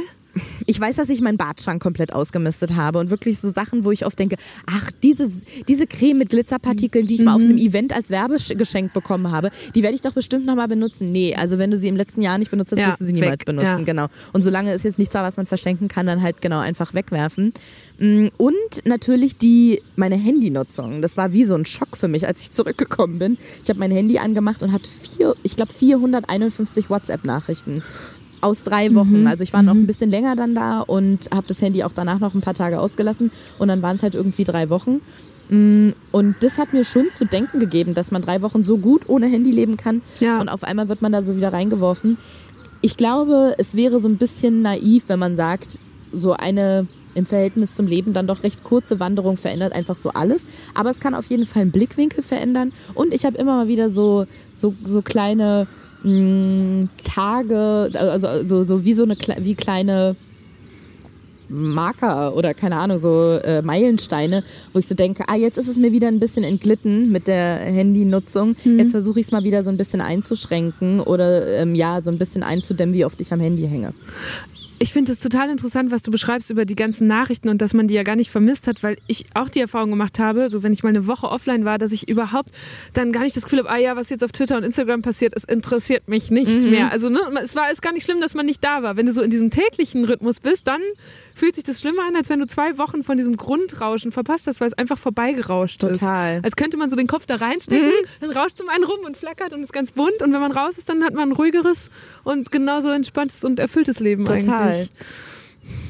Ist mit Nachrichten im Übrigen auch so. Also so Tag, Mhm. tagesaktuelle Nachrichten. Gerade gucke ich die wieder, weil ich denke, ah ja, ich will so größere Zusammenhänge verstehen und so weiter und versuche mir jeden Abend Nachrichten anzuschauen. Aber wenn ich das mal ein paar Wochen nicht mache, habe ich jetzt auch nicht das Gefühl, so viel verpasst zu haben. Ja. Ich weiß nicht, wie es dir da geht. Mir geht's ja Verfolgst du so Tagesgeschehen und so? Mm, Also ich habe tatsächlich ein paar Freunde, die selber eigentlich wahnsinnig belesen sind und auch gut informiert sind, die, mit denen ich mich dann schon darüber unterhalten habe und die meinten, man braucht das nicht. Ganz ehrlich, man braucht es nicht. Es verstopft einen irgendwie nur. Es ist wichtig, wie du dich so in, in deinem Kosmos bewegst quasi und natürlich auch, wie du dich verhältst und keine Ahnung, man sollte schon irgendwie aufgeklärt sein, aber man muss nicht jeden Tag Nachrichten konsumieren. Und dann spreche ich wieder mit anderen Menschen, die dann vielleicht in der Redaktion arbeiten, die dann sagen, es ist so unglaublich wichtig, dass man Nachrichten Ja. guckt und dass man Wissen verbreitet und man kriegt das doch gar nicht mit. Man weiß doch zum Beispiel gar nicht, was politisch passiert, wenn man nicht wenigstens regelmäßig Nachrichten guckt und sich auch über Wahlen informiert. Und ich bin da so hin und her gerissen. Also ich, ich finde es tatsächlich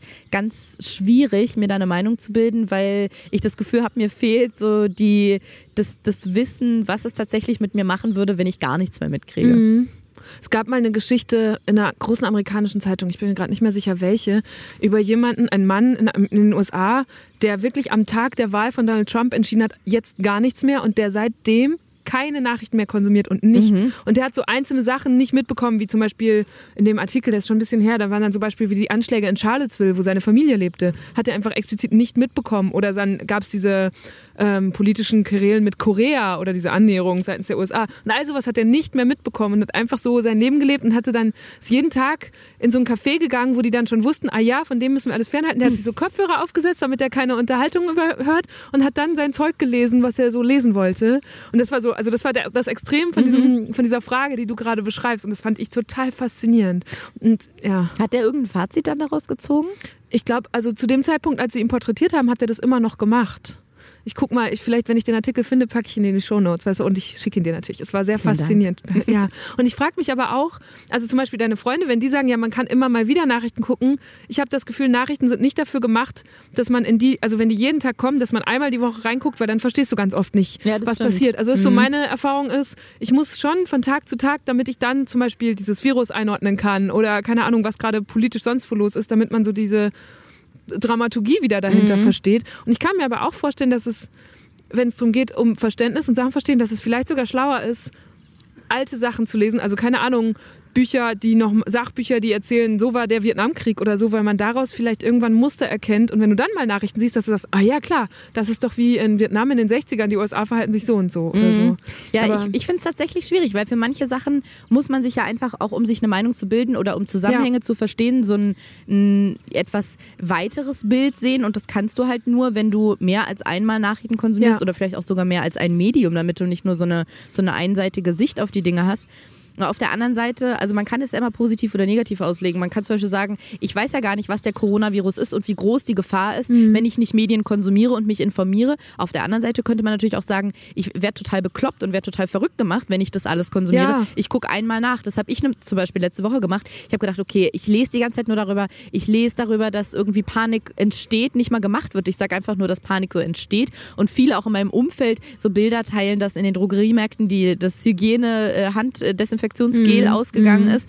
Und ich bin dann einfach auf die Seite vom ähm, Bundesgesundheitsministerium gegangen und habe mir das da mal durchgelesen und muss sagen, es kann auch sein, dass vielleicht habe ich was überlesen oder ich bin einfach, habe es einfach falsch gelesen. Aber ich habe es gelesen und war danach so, ja, okay, es, ja, gut, man darf es nicht unterschätzen, aber ich habe definitiv keine Panik. Ich war sogar beruhigter Ja. als vorher. Ja, ich habe gestern Abend mit meiner Familie telefoniert, die wohnen in NRW, wo ja einer so eine besonders betroffene Gemeinde ist und wo alle, glaube ich, deutlich aufgeregter sind als jetzt zu diesem Zeitpunkt gerade in Berlin. Man muss auch sagen, aktuell gibt es hier einen Fall, wahrscheinlich, wenn das ausgestrahlt wird, schon mehr. Aber die waren auch so, okay, Eva, äh, du darfst nirgendwo mehr hin, was ist, wenn Berlin abgeschottet wird und so weiter. Und ich habe den Verdacht, dass es wirklich nicht mal daher kommt, also ich habe den Eindruck, dass einfach je mehr die Leute drüber sprechen, also wenn du das fünfte Mal jemanden hörst, der, dich, der sich Sorgen macht, dann fängst du an, hm, vielleicht muss ich mir jetzt auch Sorgen machen. Genau. Und das, also das multipliziert sich ja ähnlich wie so eine Krankheit. Ja. Ne? So, wir reden jetzt drüber, dann hören uns Leute darüber reden und wir sind, also ich glaube, wir sind beide sehr entspannt. Vielleicht können wir das einmal sagen. Absolut. Ariana ich bin und so Eva, entspannt. super Ich schlag entspannt. gleich ein vor Entspannung. Frag mal den Hahn da drüben. Ähm, aber trotzdem, je mehr darüber gesprochen wird und gleichzeitig gibt es eben dieses Informationsbedürfnis. Also es ist wirklich so eine Zwickmühle, glaube Mhm. ich. Weil wenn Nachrichten jetzt darüber nicht berichten würden, gäbe es ja auch wieder Vorwürfe. Und ja. Aber es ist auch irgendwie, es wird halt über das gesprochen, was gerade irgendwie so am, am, am brennendsten sozusagen ist, was jetzt in dem Zusammenhang äh, etwas schwierig ist, weil ich nämlich gerade sagen wollte, ich le lese nichts mehr von Australien, ich höre nichts mehr davon Ja. und ich weiß, dass es da wahnsinnig große Probleme gibt, weil jetzt ist natürlich das ganze Land abgebrannt, die Bauern haben Ja. jetzt riesige Probleme, was ist mit der ganzen Flora und Fauna, die da Ja. verbrannt ist und ich weiß nicht, wann ich das letzte Mal was über die Situation in Australien gelesen habe, ehrlich gesagt. Also es ist jetzt äh, gefühlt, sind es wenn dann politische Themen oder Coronavirus. Ja, das stimmt. Du bist generell, du hast eben schon gesagt, du recherchierst gerne Sachen. Und mir ist das auch aufgefallen, du bist ein unheimlich wissbegieriger Mensch. Oder wir haben uns ja zum Beispiel auf Instagram kennengelernt, nachdem ich hatte irgendwie eine Story gemacht über das Pergamon-Museum hier in Berlin und du hast sofort geschrieben, okay, äh, erzähl mir von dieser Führung und eine Woche später warst du auch da und Ja. hast mir geschrieben. Äh, woher kommt das oder wie äußert sich das so bei dir? Woher das kommt, weiß ich nicht. Ich bin wirklich einfach wahnsinnig neugierig. Wie sich das äußert, kann ich dir ganz genau sagen. Und zwar, dass mir so viele Menschen, egal ob ich mit denen befreundet bin, ob ich mit denen verwandt bin oder ob ich die noch nicht kenne, die kommen in ihrem Leben an irgendeinen Punkt, in dem sie sagen, Ariana, ähm, was ist das eigentlich mit diesen Fragen bei dir? Und ich sag, wieso? Dann sagen die, naja, man erzählt dir irgendwie eine Geschichte und sagt, ich war am Wochenende im Park und habe da irgendwie eine alte Freundin getroffen und dann will man weiterreden und dann fragst du, warte mal, warte mal, warte mal, in welchem Park warst du und wieso bist du da hingegangen? Wolltest Ja. du nicht ganz woanders hingehen? Und was war das für eine alte Freundin? Eher eine Kollegin oder eher, eher eine, eine wirkliche Freundin? Oder habt ihr mal zusammengearbeitet? Ich weiß nicht, was das bei mir, also die fragen dann, warum ich die ganze Zeit immer alles hinterfragen muss und so viel wissen will und was ich damit mache. Ja. Manch, manche Menschen haben am Anfang, wenn die mich noch nicht so gut kennen, richtig Angst und denken so, wa- was, was macht sie denn damit? Also was macht sie mit all diesem Wissen, was sie da von mir sammelt? Ich kann es nicht sagen. Ich bin einfach, ich finde einfach ganz viele Sachen wahnsinnig interessant. Ob das jetzt eine Kollegin ist oder ob es wirklich um irgendwelche wissenschaftlichen Zusammenhänge gibt. Und äh, lande dann auch manchmal, ich fange an im Internet irgendwas zu lesen, klicke auf einen Artikel Mhm. und will eigentlich was über einen Zoo lesen und irgendwie vier Stunden später ist es äh, morgens um sechs und ich bin bei, wie ist der elektrische Stuhl eigentlich? weil wusstest du, dass Ah, das, ja. dass das mit der Glühbirne und dem elektrischen Stuhl, das ist nämlich dieselbe Person gewesen, weil das eine war ein Zufallsprodukt. Ich weiß gerade nur nicht welches. Oh Gott. Das ist traurig, Was ich weiß. jetzt mit dieser und da bin ich nämlich drauf gekommen, weil ich nämlich daher kam damals, dass ähm, der, ähm, der elektrische Stuhl oder dieses elektrische Töten wurde an Elefanten getestet.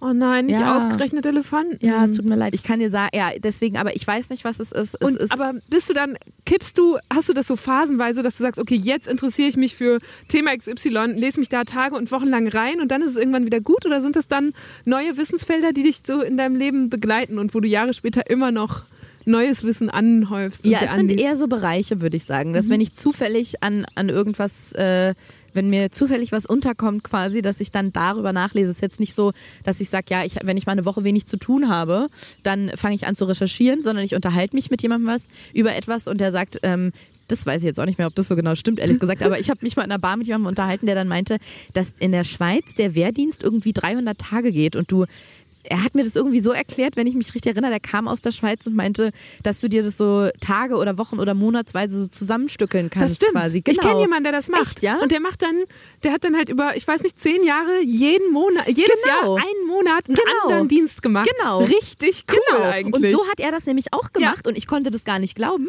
Und du weißt, Grüezi wie an Konrad an dieser Stelle. wie Ja. meine nächste Nacht aussah. Ich saß zu Hause und habe erstmal Schweizer Wehrdienst gegoogelt und bin von da dann irgendwie über keine Ahnung wie viele Themen wahrscheinlich irgendwann zu Storchen oder so gekommen. Ja, ich weiß auch nicht, was es ist. Das ist, ich finde das immer dann nicht alles, aber sehr, sehr vieles wahnsinnig spannend und will dann unbedingt mehr darüber erfahren.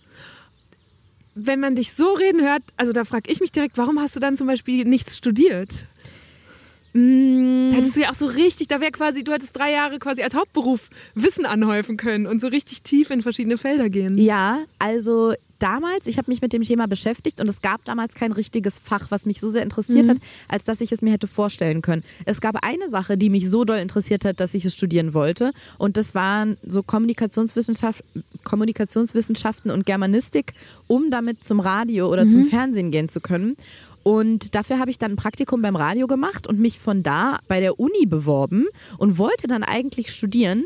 Und dann wurde mir bei dem Radiosender gesagt, okay, du hast jetzt hier, ich glaube, drei Monate lang gearbeitet, du hast dich richtig gut angestellt. Normalerweise nehmen wir nur Studenten, aber dich finden wir so gut, dass wir dich jetzt gerne nehmen Ha, würden und stark. dir ein Volontariat anbieten Ja. würden und dich ausbilden würden, gern zur Redakteurin und zur Moderatorin. Und ich war dann so hin und her gerissen, weil ich dachte, okay, ich wollte es ja eigentlich studieren und habe dann aber gedacht, aber es ist auch mit Studium super schwer, bei einem Radiosender unterzukommen Ja. Und die nehme ich ohne Studium. Ja. Und dann so der letzte Entscheidende war so, dass ich dachte, ich will es ja eigentlich am Ende eh nur studieren, um damit zum Radio zu können. Und ja, deswegen äh, habe ich dann das Studium quasi geskippt und sofort beim Radio Der angefangen. Job ist dir passiert. Ja. Wie schön. Ich finde es auch richtig fatal, wenn so gerade Medienorganisationen sagen, sie nehmen nur Leute mit Studium, weil die sollen die Gesellschaft abbilden und machen es dann aber intern gar nicht und haben dann nur so Akademiker und Akademikerinnen. Das ist eigentlich richtig dumm. Und du bist ja dann das beste Beispiel dafür, dass die, das Handwerk, das es ja vor allem ist, dass man das, also dass man dafür kein Studium braucht, sondern dass es auf andere Dinge ankommt. Absolut. Ich kann manchmal verstehen, dass es so Institutionen oder Einrichtungen gibt, wo man sagt, da hilft es einfach, wenn man mal so wissenschaftlich gearbeitet hat oder eine Hausarbeit geschrieben hat, lauter solche Sachen. Aber es gibt auch ganz, ganz viele Berufe, wo es irgendwie gefühlt für mich nur darum geht, ob äh, habe ich einen Abschluss oder nicht. Also warum muss man muss eine Erzieherin jetzt zwingend ein Abitur haben? Ja. Ist es nicht viel wichtiger, dass die gut mit Kindern kann Ja. und irgendwie so zwischenmenschliche Fähigkeiten hat, als dass sie jetzt irgendwie ein Abitur und ein Latinum und einen Abschnitt von, von 1,3 gemacht hat. Ja. Und genauso finde ich, ist das beim Radio eigentlich auch. Ich finde es da auch nicht unbedingt so wichtig, dass man Fachwissen über ein ganz bestimmtes Gebiet hat. Und was sagst du heute, wenn Leute dich fragen, was du beruflich machst? Ich würde sagen, es ist so Hauptfach Comedy mit Nebenfach Moderation.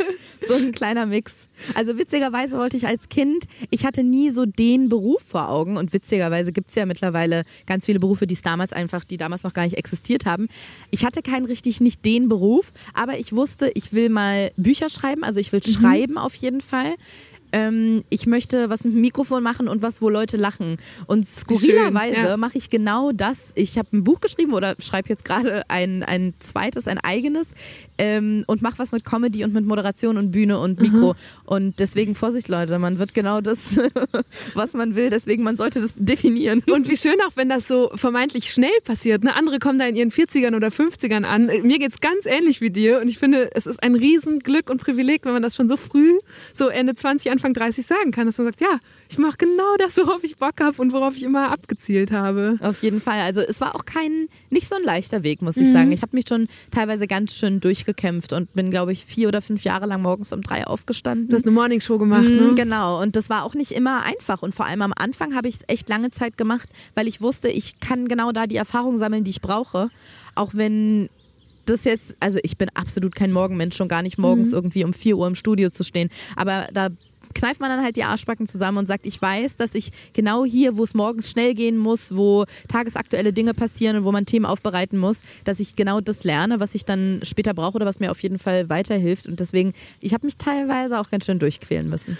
Und wie sehen heute deine Tage aus? Ich konnte das aus, mal aus dem, aus, als wir uns jetzt äh, in dich reingefuchst und recherchiert haben, gar nicht richtig ableiten, ob du eigentlich hauptsächlich herrengedeckt machst oder ob noch ganz, ganz viel drumherum passiert oder ob du einfach das tolle Freelancer-Life dir gebaut hast und dann du einmal die Woche einen Podcast aufzeichnest und sonst tun und lassen kannst, was du willst. So Buch schreiben.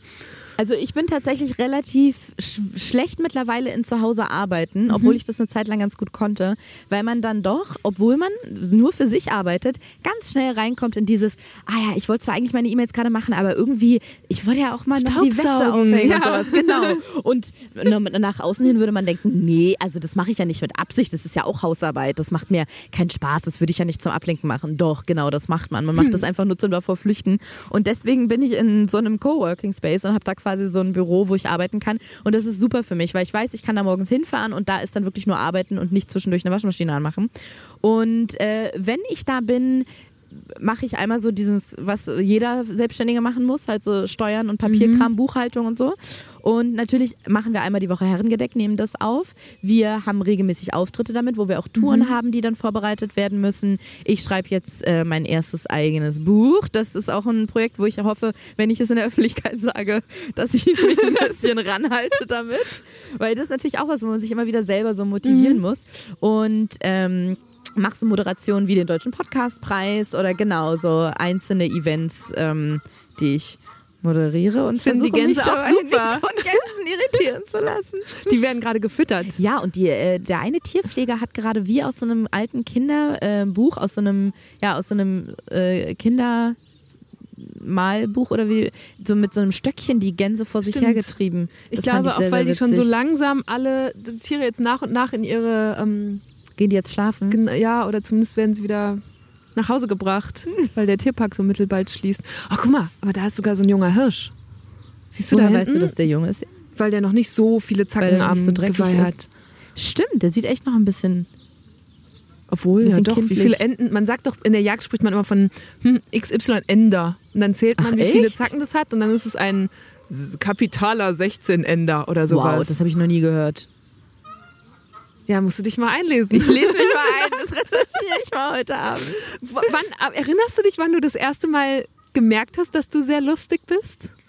Ich finde es tatsächlich was immer sehr Schwieriges von sich selber zu behaupten. Aber ich du find, hast ja eben gesagt, du bringst jetzt beruflich Leute zum Lachen. ja, da kann ich ja nichts dafür, wenn die lachen, aber das heißt ja nicht, dass ich lustig bin. Vielleicht Naja, haben du stehst einfach, auf Stand-Up-Bühnen. aber vielleicht haben die einfach einen wahnsinnig schlechten Humor. Nee, tatsächlich, also meine Prioritäten in der Schule lagen schon sehr merkwürdig, würde ich sagen. Da stand immer im Text dieses typische, ja, Ariana ist fleißig und alles und nett, Mhm. aber sie bringt ihre Mitschüler sehr, sehr oft ähm, in Unruhe und quatscht sehr viel dazwischen. Ich war so dieses Classic-Klassen, oh, das ist ein Zungenbrecher, Classic-Klassen-Clown-Kind, Mhm. würde ich sagen. Äh, da hat es eigentlich angefangen. Ja, es war tatsächlich genau. Es hat in der, in der, in der Schule schon angefangen. Ich, es hat mir zu denken gegeben, als ich im Theaterstück mal die ganz dramatische Hauptrolle spielen wollte, irgendwie die, die Frau, die ihren Mann dann verliert oder sowas. Ich habe das nicht bekommen, weil meine Lehrerin gesagt hat, du bist irgendwie mehr so die für die lustigen Rollen. Die kauft man dir nicht ab, die trauernde Witwe. Da war ich traurig, aber gut. Würde dich das heute immer noch traurig machen oder sagst du heute, nee, ich bin gern die Lustige?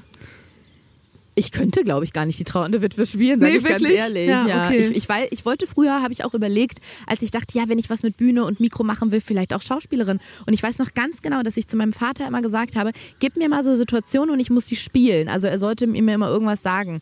Und ich habe immer gesagt, jetzt sag doch mal irgendwie, dass mein Hamster gestorben ist. Damit ich, habe ich versucht, so Tränen rauszuzwängen und ganz traurig zu sein. Ich habe mich selber dabei nicht wohl gefühlt. Also das ist, glaube ich, einfach nicht so meins.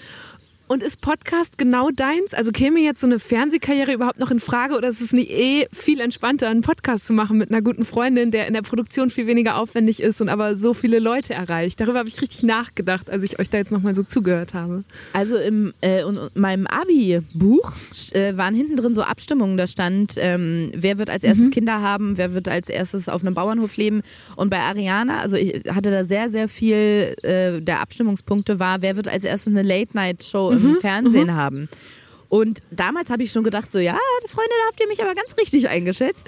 Und ich muss aber auch sagen, so eine riesen pompöse Fernsehsendung mit so der Sh- Shiny Floor und großer Showtreppe kann ich mir gar nicht so richtig vorstellen, weil ich habe mittlerweile ja bei so vielen Radiostationen und Ja. aber auch bei Fernsehsendern und Produktionsfirmen gearbeitet und ich weiß, dass jetzt dieses ich sitze irgendwo und bin lustig und mache Witze und da vorne ist ein Publikum, was lacht, das ist eine Fernsehsendung nicht. Eine Fernsehsendung ist wirklich so dermaßen harte Arbeit Ja. und so minutengenau getaktet, Durchgetaktet, genau ja. und irgendwie jetzt muss in die Kamera geguckt werden, jetzt in die, das hat, es hat nicht funktioniert, jetzt müssen wir den Witz nochmal neu aufnehmen und du musst wieder funktionieren und das ist irgendwie gar nicht so das, was ich mir früher mal vorgestellt habe.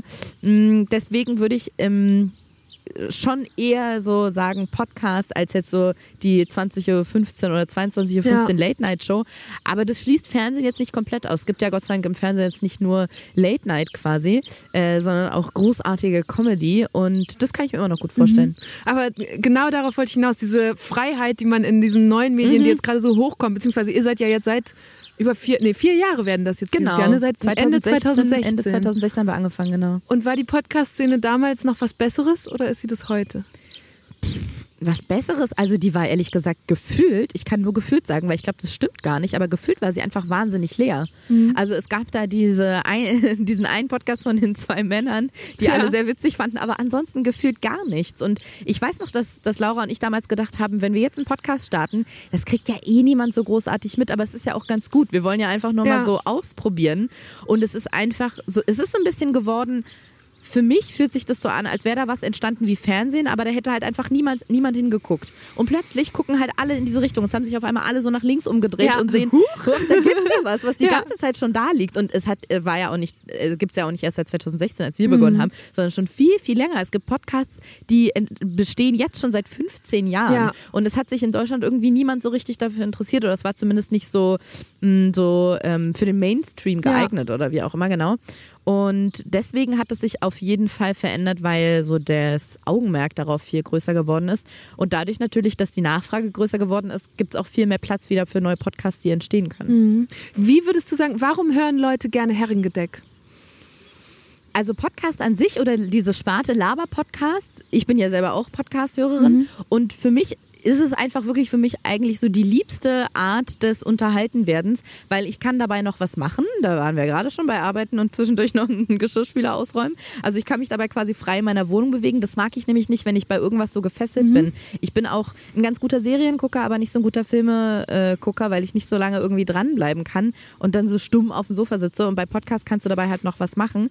Und du musst dich nicht so drauf konzentrieren, weil es kein sachliches Thema ist, sondern du kannst dich einfach so ein bisschen davon berieseln lassen. Aber es ist trotzdem, wenn du die Podcasts so für dich gefunden hast, die du gut findest, wahnsinnig lustig oder unterhaltsam. Und ähm, da wir ja Herrengedeck ungefähr genau so machen, wir setzen uns hin, trinken was und quatschen irgendwie dabei, schätze ich mal, dass das das, das, das ist, was, weswegen Leute auch Herrengedeck hören. Und du hast gerade schon gesagt, ihr seid so ein Laber-Podcast. Neulich hatte ich mal Till Reiners zu Gast und wir haben damals... Tilly, Grüße gehen raus an der Stelle hier nochmal. Und wir haben uns da schon gefragt, warum gibt es so viel mehr männliche als weibliche Laber-Podcasts? Ach Gott, Und Eva. auch kaum gemischt besetzte. Das ist ein ganz trauriges Thema für mich. Nee, traurig ist es eigentlich gar nicht, sondern eigentlich macht es mich eher sauer. Warum nicht so viele nachkommen, kann ich gar nicht mal sagen. Ich weiß nicht, ob sich viele Frauen nicht trauen. Vielleicht gibt es auch ganz viele und wir finden sie nur alle nicht. Weil was ich nämlich tatsächlich gemerkt habe und deswegen sage ich, das ist so ein schwieriges Thema für mich, weil in der Wahrnehmung Frauen immer noch nicht das Gleiche zugesprochen wird wie Männern. Und das kann ich mittlerweile echt einfach so sagen. Wir haben bei Herrengedeck auch eine Folge darüber gemacht, weil wir das in Laura nicht in, unserem, in unseren Freundeskreisen einfach bemerkt haben, dass unsere Jungsfreunde, die eigentlich so total aufgeklärt sind und niemals sagen würden, irgendwie Männer sind was Besseres oder ich konsumiere nur Kunst von Männern, dass die zwar ganz oft sagen, welche Schauspieler sie gut finden, welche Rapper sie Ja. gut finden, welche Künstler sie gut finden, aber ganz selten und obwohl ich echt tolle männliche Freunde habe, sagen die mal, ich finde mal diese Frau gut, ich finde diese Sängerin gut, ich gehe auf das Konzert von dieser Sängerin, das sind fast immer nur Männer. Und wir haben im Podcast darüber gesprochen, weil ich, ich mag eigentlich auch immer nicht dieses, man gönnt jemandem anderen was nicht. Also wenn jemand, es gibt ganz viele Menschen auch so in diesem Medien- und Comedy-Umfeld, die sich zum Beispiel darüber aufregen, dass Kristall so einen wahnsinnigen Erfolg hat ähm, und sagen, ja, das, was der kann und das ist doch keine Kunst. Und das finde ich immer so ein bisschen, was heißt falsch, aber solange jemand irgendwie groß oder berühmt wird oder die Nachfrage groß ist, scheint es ja Leute zu geben, die den gut finden. Ob ich- man das dann selber gut findet, ist dann nochmal die andere Frage. Aber da braucht man sich, finde ich, nicht so zu vergleichen, weil offensichtlich hat er es aus irgendeinem Grund, warum auch immer, geschafft. Deswegen finde ich das immer blöd, wenn man dann anderen das nicht gönnt, dass Ja. sie groß werden und fände es deswegen auch doof, aus dieser Position heraus zu sagen, ja genau, und jetzt werden diese ganzen Männer-Podcasts gehypt und das finde ich scheiße. Das nicht, aber ich bemerke schon, oder Laura auch, ähm, dass Frauen es viel, viel schwerer haben, sich da durchzusetzen. Und das ist, glaube ich, immer noch, ich erinnere mich noch, als ich beim Radio war, da hat der Chef der Morning Show, wenn der, wenn ich so Reportagen zusammenschneiden sollte oder, oder mh, eine einen Bericht machen sollte, dann hat er gesagt, wenn es ein sachliches Thema war, such dir bitte einen von den Sprechern aus dem Sender und lass die den einsprechen, aber lass es bitte von einem Mann einsprechen. Und als ich da mal gefragt habe, warum eigentlich, hat er gesagt, weil sachliche Informationen, das ist wissenschaftlich bewiesen, werden von Frauenstimmen nicht so gut aufgenommen. Und er meinte, das ist einfach so. Und ich meine, ich habe 2010 mein Praktikum gemacht. Ja. Das heißt, da habe ich beim Radio angefangen. Und ähm, ja, mir wurde da halt immer wieder gesagt, dass so Informationen und seriöse Sachen eher von Männern, Männerstimmen angenommen werden und auch, dass Männerstimmen für Menschen einfach viel angenehmer zu hören sind, weil Frauen halt viel höher sprechen. Und das für Menschen dann oft ähm, auf, als anstrengend wahrgenommen wird, wenn man Frauen länger beim Sprechen zuhört. Und das hat er, ja, es ist natürlich ganz eine sehr schwierige Meinung, aber die hat er sich ja nicht ausgedacht. Das ist auch er selber ist ja irgendwann mal damit geprägt worden. Und das steckt, glaube ich, immer noch so sehr in unserer Gesellschaft mit drin, dass dass man bei Frauen viel, viel kritischer ist. Wir wissen auch aus den, aus den Zahlen der Streamingdienste, dass die Männer-Podcasts, die, wo Ja. zwei, zwei oder drei männliche Hosts sind, die werden fast 50-50 von Männern und Frauen Ja. gehört. Während äh, Frauenlaber-Podcasts, auch unserer, zu, ich glaube, drei Vierteln von Frauen gehört wird. Und als Laura und ich darüber im Podcast gesprochen haben, wir haben so ein unfassbares Feedback bekommen, auch so vielschichtig, also aus ganz vielen unterschiedlichen Richtungen. Uns haben Männer geschrieben, wo man, was auch nochmal krass war, was das für ein Thema aufgeworfen hat zwischen hetero- und homosexuellen Männern tatsächlich, weil uns haben ganz viele homosexuelle Männer geschrieben, die gesagt haben, ich habe immer das Gefühl, als wenn das nur meinen heterosexuellen Männern, äh, also männlichen Freunden schwer fallen würde. Und wir, wir sind irgendwie so aufgeklärt, wir haben überhaupt kein Problem damit, uns auch dazu zu bekennen, dass wir Frauen gut finden. Und tatsächlich haben heterosexuelle Männer uns geschrieben, ich weiß nicht warum und ich fühle mich gerade richtig scheiße und ertappt und das, wir haben wirklich viele Nachrichten davon bekommen. Aber irgendwie habt ihr recht. Mir war das gar nicht so bewusst und ich höre euch total gerne. Seit es euch gibt, höre ich euch. Aber krass, stimmt. Ich würde niemals irgendwie von meinen Kumpels sagen, ich höre Herrengedeck, ich höre mir irgendwie zwei Frauen an und finde die lustig. Und uns haben so viele Mädels geschrieben, die meinten, ich habe im Auto euren Podcast angemacht und mein Freund hat gesagt, oh nee, was ist denn das jetzt? Jetzt hörst du hier irgendwie so Frauengelaber. Und dann haben wir das den ganzen Urlaub über gehört und auf der Rückfahrt vom Urlaub hat er dann gesagt, willst du nicht mal hier nochmal die Mädels anmachen, die sind doch so lustig. Ja. Und das ist echt Wahnsinn, was, was da immer noch so in den, in den Köpfen oder in der, in der Wahrnehmung drin ist. Männer wird auch irgendwie, wenn das. Ah, du merkst schon, ich verzettel mich da total. Das regt mich nämlich so wahnsinnig auf, weil ich dann auch oft höre, wenn dann, wenn ich mit Männern darüber rede, dann sind die ganz vorsichtig, also die sagen dann so ganz vorsichtig, naja, ich verstehe das schon, aber vielleicht ist es für Männer einfach so, wenn die sich dann einen Podcast von zwei Frauen hören, dass die irgendwie so denken, das sind jetzt so Frauenthemen, mit denen kann ich nicht so viel anfangen. Und dann werde ich so richtig wütend, weil ich denke, erstmal, was zum Teufel sind Frauenthemen? Ja. Was ist denn ein Frauenthema? Ich zum Beispiel bin eine Frau und wenn man jetzt kommt mit, ja, Frauen, die sprechen ja immer über Shoppen und Schuhe und Glitzer.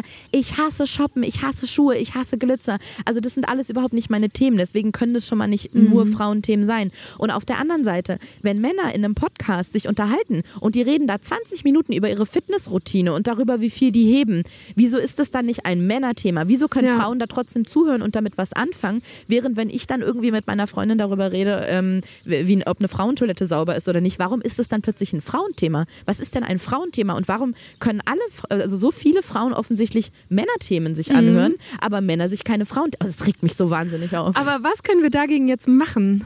Also ich überlege gerade zum Beispiel, hänge ich noch bei dieser Studie, von der dein ehemaliger Chef da erzählt hat, ob das nicht vielleicht auch so ein Henne-Ei-Problem ist, dass man Frauenstimmen nichts Ernstes in Anführungsstrichen zutraut, weil man sie halt nie was Ernstes hat vortragen hören. So in Nachrichten zum Beispiel findet ja beides statt, in Fernsehnachrichten, worüber wir eben schon gesprochen haben. Und ob man dann nicht einfach gerade Frauen da viel öfter setzen muss, damit der Hörer und die Hörerin merkt, ah nee, es ist völlig unabhängig vom Geschlecht, ist das hier jetzt gerade eine ernsthafte Information oder sowas.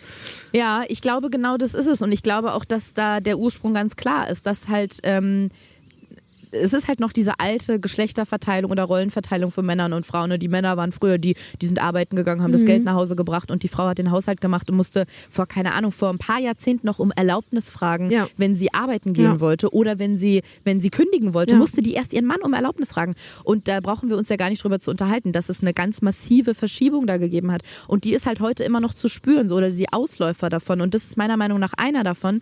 Und ich finde wirklich, dass man den eigentlich nur be bekämpfen kann, indem man ja, so ganz gezielt manchmal Frauen irgendwie so nach vorne stellt. Und ich konnte die Diskussion um die Frauenquote zum Beispiel auch immer verstehen, aber da gibt es so einen Aspekt. Es, es geht ja nicht darum, ja, es haben viele Leute ja immer gesagt, warum soll ich eine Frau an eine Position setzen, wo vielleicht ein Mann hätte viel besser sein können und ich setze sie nur dahin, nur weil es eine Frau ist. Nee, das ist nicht der Punkt. Der Punkt ist, dass wenn man zwei Leute hat und die sind beide gut, das eine ist ein Mann, das andere ist eine Frau und die haben beide gleich gute Kompetenzen und Referenzen, dass dann der Mann öfter genommen wird, weil er ein Mann ist. Es geht nicht darum, da eine Frau hinzusetzen, die nichts kann, nur damit da eine Frau ist, sondern es geht darum, eine gleich gute Person dahin zu setzen, die aber dann zufällig auch mal eine Frau sein kann. Und ähm, ich habe auch viele Freundinnen, die in den Medien arbeiten, auch bei seriösen Formaten, wo es dann um nachrichtliche Inhalte geht, die genau das erfahren mussten, auch in den letzten zwei, drei Jahren, dass die für bestimmte Sachen nicht eingesetzt wurden, weil gesagt wurde, da schicken wir lieber einen männlichen Kollegen hin. Und ich glaube leider, auch wenn ich das schlimm finde, dass das der richtige Weg ist und ich, ich finde es deswegen schlimm, weil ich glaube, das dauert noch wahnsinnig lange, bis man das rauskriegt aus den Köpfen. Ja, und ich frage mich eben, kann man es irgendwie beschleunigen? Zumindest so wie das Beispiel, das du eben beschrieben hast, von der Frau, die ihrem Freund dann mal sagt, so, wir hören jetzt das.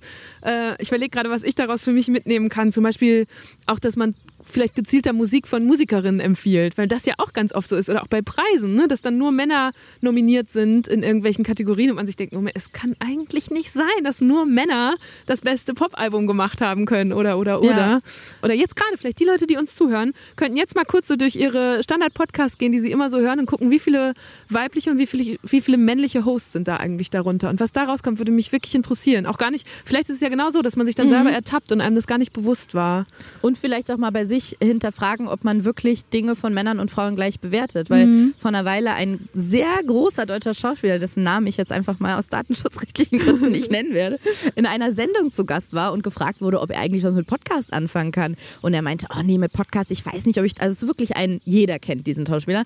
Ich weiß nicht, ob das äh, so mein Ding ist. Vielleicht ist es auch eine Generationenfrage. Meine Töchter haben mir neulich gesagt, ach, da gibt es so einen lustigen Podcast von zwei Frauen, den liebe ich, den höre ich jedes Wochenende, der ist so witzig, Papa, den musst du dir mal anhören. Und dann habe ich da reingehört und dann hat er halt so über ein, zwei Themen erzählt und dann meinte er, das ist doch nicht lustig. Dann haben die darüber geredet, was soll denn daran witzig sein? Und man konnte halt ganz deutlich daraus ableiten, dass, dass das Herrengedeck ist, dass es Laura Ja. und ich sind. Und ich habe sogar noch geguckt, ich, das war wieder eine Recherchenacht, Eva.